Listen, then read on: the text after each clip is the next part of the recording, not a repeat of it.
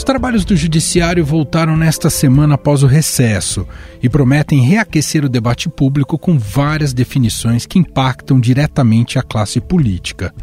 Entre as pendências que os ministros do Supremo Tribunal Federal terão que encarar estão assuntos que afetam diretamente o presidente Jair Bolsonaro e seus aliados. Não monocraticamente, por vezes, mas as questões que interessam ao povo como um todo que tomem mas de modo que seja ouvido o colegiado. Acabou, porra!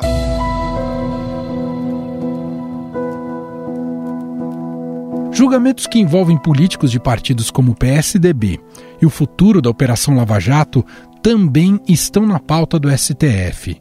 O inquérito das fake news, outro tema de grande repercussão, também será analisado pelos magistrados neste segundo semestre. A liberdade de expressão é algo sagrado entre vocês e também entre a mídia alternativa. Dizia a vocês que inventaram o nome Gabinete do Ódio, alguns acreditaram e outros foram além. Abrem processo no tocante a isso.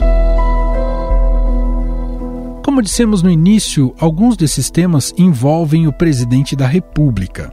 O ministro Celso de Mello vai se debruçar sobre o pedido da Polícia Federal para que Jair Bolsonaro preste depoimento no inquérito instaurado após Sérgio Moro acusar o presidente de tentar interferir na PF. Vou ler com atenção o processo, talvez esteja hoje meu advogado hoje à noite aqui, para poder responder às demais acusações dele. Né?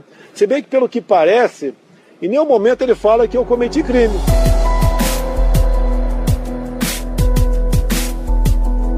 Ainda no âmbito da família Bolsonaro, mas no Superior Tribunal de Justiça, o ministro Félix Fischer analisa a prisão domiciliar de Fabrício Queiroz, ex-assessor do senador Flávio Bolsonaro, investigado no esquema das rachadinhas na Assembleia Legislativa do Rio. O vídeo divulgado pela polícia mostra o momento em que Fabrício Queiroz, ex-assessor e ex-motorista do senador Flávio Bolsonaro, foi encontrado e preso.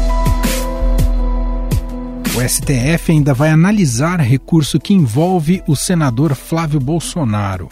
O ministro Gilmar Mendes deve levar para a segunda turma o julgamento do recurso contra a decisão que concedeu o foro especial ao filho do presidente. Eu não estou aqui pedindo foro privilegiado nenhum, não. Até porque isso está fora da, da, minha escolha. É o que diz a legislação. Não tinha que estar tá nada sendo feito por esses, mas vamos tomar as providências.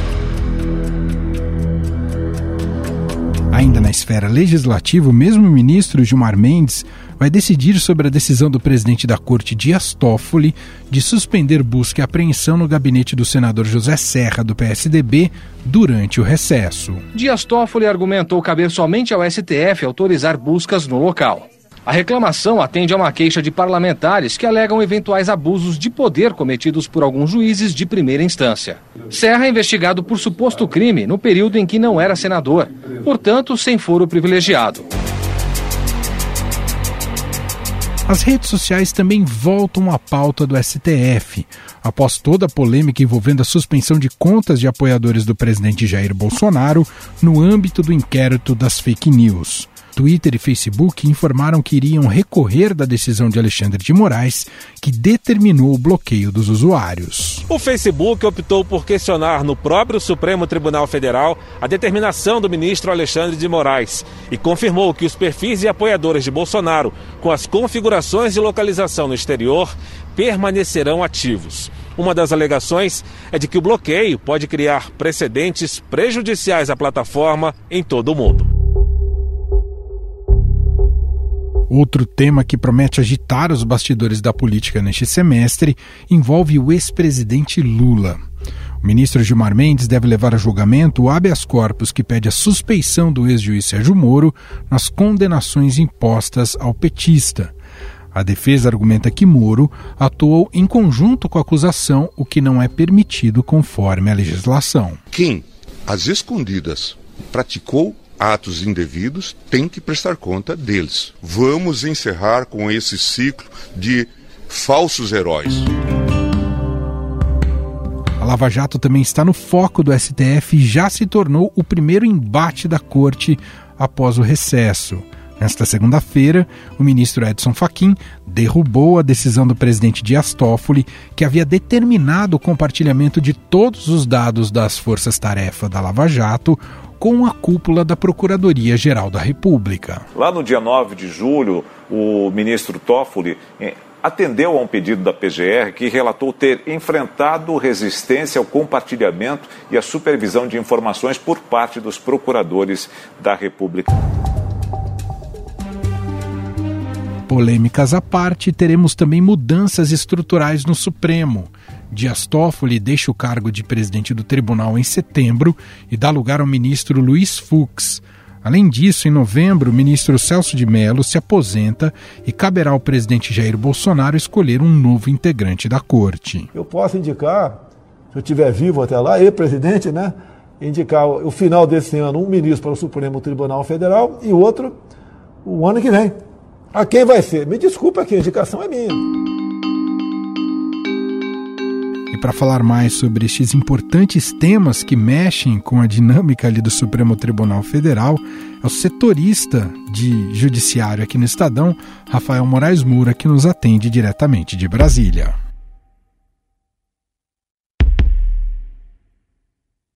Tudo bem, Rafael Moraes Moura, como vai? Tudo jóia, Emanuel? Boa terça-feira para você e para os nossos ouvintes. Tudo bem contigo? Tudo bem. E a segunda, pós-recesso, já começou bastante agitada.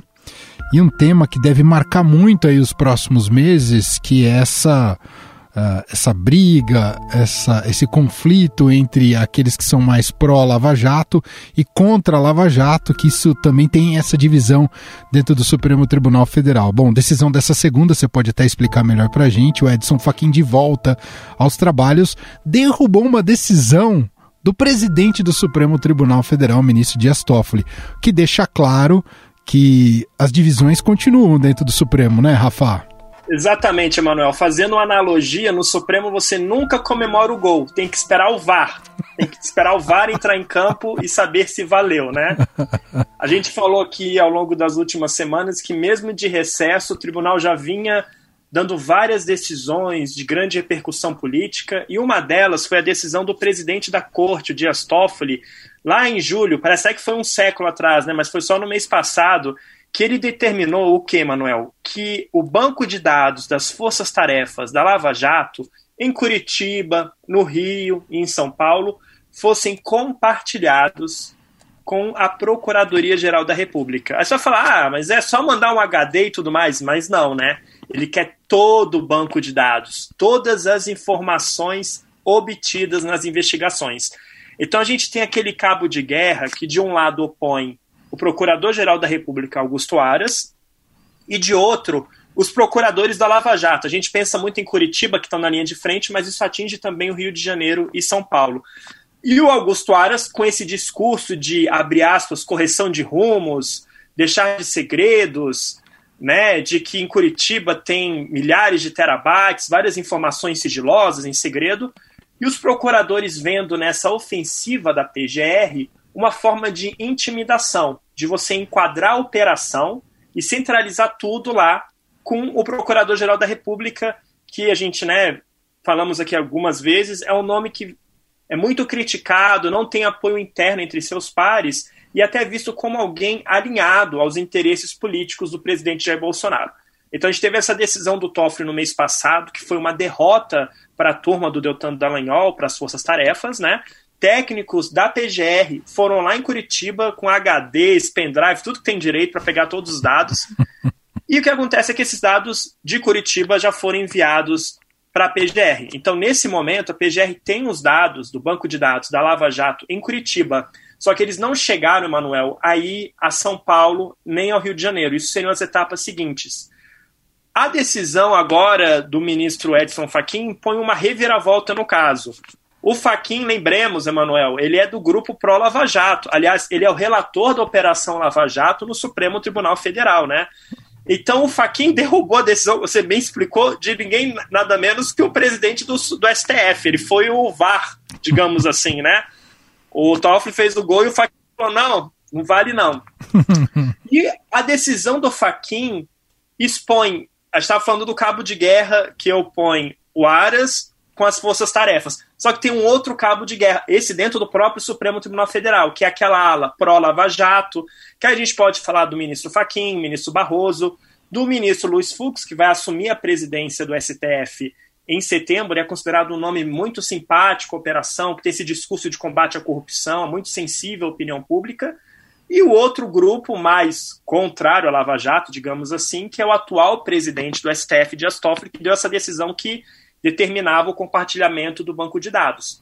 O Faquin derruba a decisão do Toffoli, criando, digamos assim, uma nova um novo round nesse embate da força-tarefa com Augusto Aras, mas derruba assim por terra.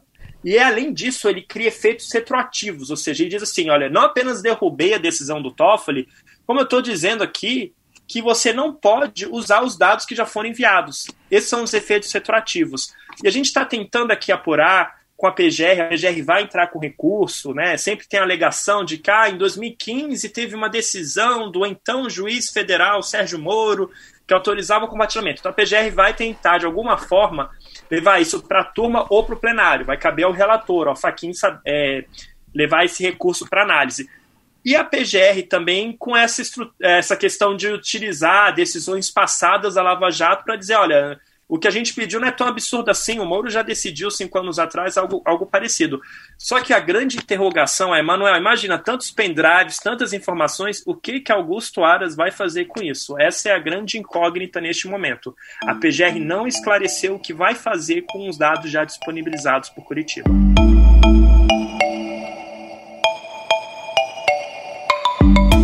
nessa história é difícil dizer se tem mocinhos, né? É, se a gente dividisse a história em mocinhos e vilões, talvez não há mocinhos. Que é bom a gente lembrar também, uma você citou muito bem, né, Rafa, que o Augusto Aras uh, não foi uma escolha da corporação, isso cria uma série de ruídos e problemas dentro do próprio Ministério Público, uma crise que está escancarada, mas temos que também citar o, o interesse que ele tem por essa vaga que você também citou, nessa vaga no Supremo Tribunal Federal, que acabará se abrindo ainda até o fim do ano com a saída do Celso de Mello e o Aras de alguma maneira está cotado para essa vaga, não é, Rafa? Então agradar é. o presidente Jair Bolsonaro de alguma maneira pode colocá-lo à frente nessa fila aí. E a gente fez até uma matéria no último domingo mostrando esse alinhamento de interesses, Emanuel. Quem diria? Presidente Jair Bolsonaro, a cúpula da Procuradoria-Geral da República e expoentes do Centrão, bolsonaristas e vejam só, oposicionistas, todos juntos contra quem? Contra Sérgio Moro. Então a gente está falando de Lava Jato, de Deltan, mas tem que lembrar o quê? Depois que o Moro saiu do Ministério da Justiça, ele virou um potencial adversário do presidente Jair Bolsonaro nas urnas. Bolsonaro está acostumado a fazer uma dualidade, a ser oposição, um contraponto ao PT. Ele é o antipetismo encarnado, digamos assim. E ele até prefere manter esse, é, esse dilema, digamos assim, essa escolha binária nas eleições de 2022, que ele sabe que isso deu certo em 2018. Agora, Moura é um nome que não foi testado e que pega votos, inclusive, da, da ala bolsonarista. Então, assim, a gente fala de compartilhamento de banco de dados, Lava Jato, mas ali tem a figura oculta. Lembra da Dilma falando que por trás da criança existe a figura oculta do animal? Então, por trás de tudo isso existe a figura oculta do Sérgio Moro.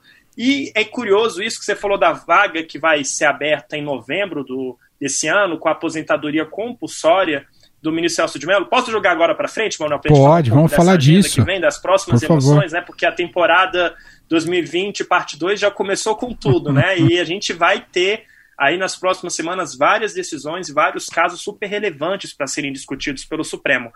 O ministro Sérgio Moro, ele tem dois duelos. Um duelo é com o presidente Jair Bolsonaro, naquele inquérito, Emanuel, que investiga a interferência política na Polícia Federal, lembra? Sim. A gente está aguardando agora a decisão do depoimento do presidente Jair Bolsonaro, se vai ser por escrito ou pessoalmente um outro duelo do ministro, do ex-ministro, perdão, Sérgio Moro, é com o ex-presidente Luiz Inácio Lula da Silva.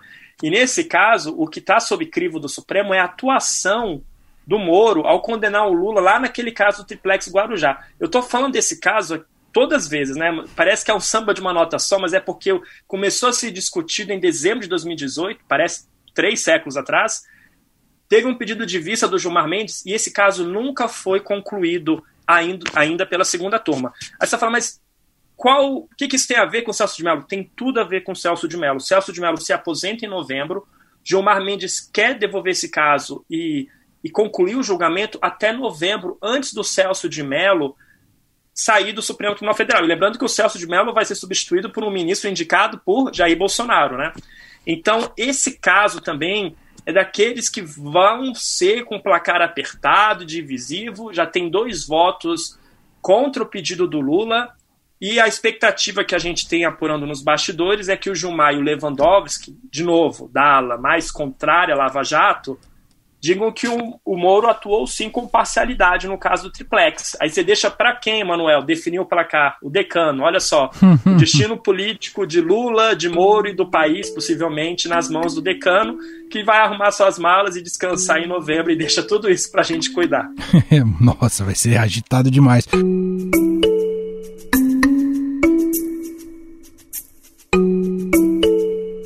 Ô, Rafa, eu me lembro que eu conversei com você não faz muito tempo, daquele nosso encontro quinzenal, que envolve também seus colegas aí de Brasília, né, em que discutimos uh, questões dos três poderes e a intersecção entre eles, a relação nem sempre muito harmoniosa entre eles.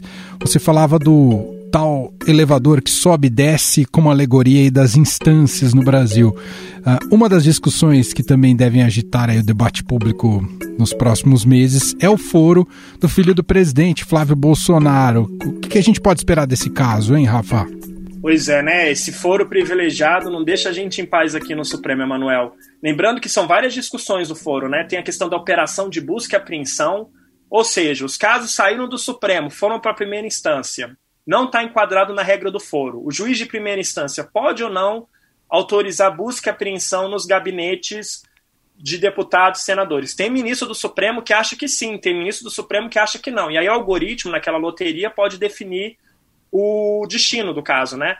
É aquela coisa, em plena quarentena, o Supremo vai ter que botar ordem na casa e decidir se pode ou não pode. E, de novo, nessas questões políticas de grande repercussão que podem até afetar o cenário eleitoral de 2022, esse caso do Flávio Bolsonaro. Afinal de contas, o caso da rachadinha que foi revelado pelo Estadão, é sempre bom lembrar, uh, diz respeito a atos que teriam sido cometidos quando Flávio Bolsonaro, filho do presidente da República, não era senador, era deputado estadual lá no Rio de Janeiro.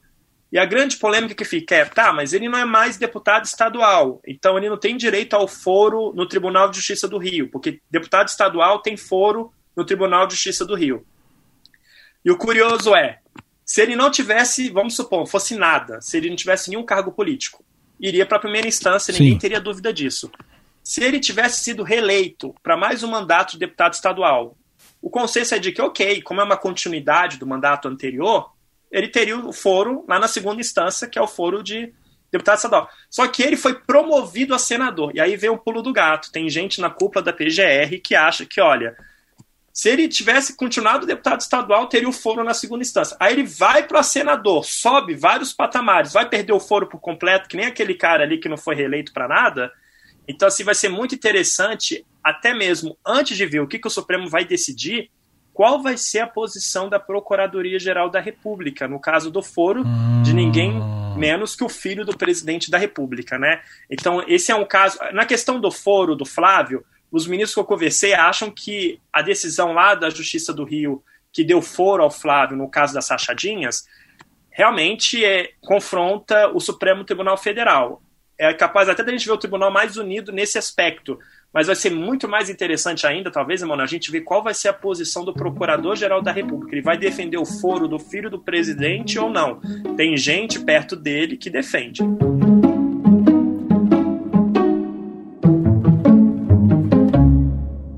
Ô Rafa, para a gente finalizar, uh, essa semana também já tem definições uh, importantes aí do Supremo que, diferentemente de Lava Jato, são decisões que unem os ministros, Rafa? Exatamente, Emanuel. Na quarta-feira vai ser retomado o julgamento de uma decisão do ministro Luiz Roberto Barroso que obrigou o governo a tomar uma série de medidas para garantir a proteção da população indígena em meio a essa pandemia do coronavírus.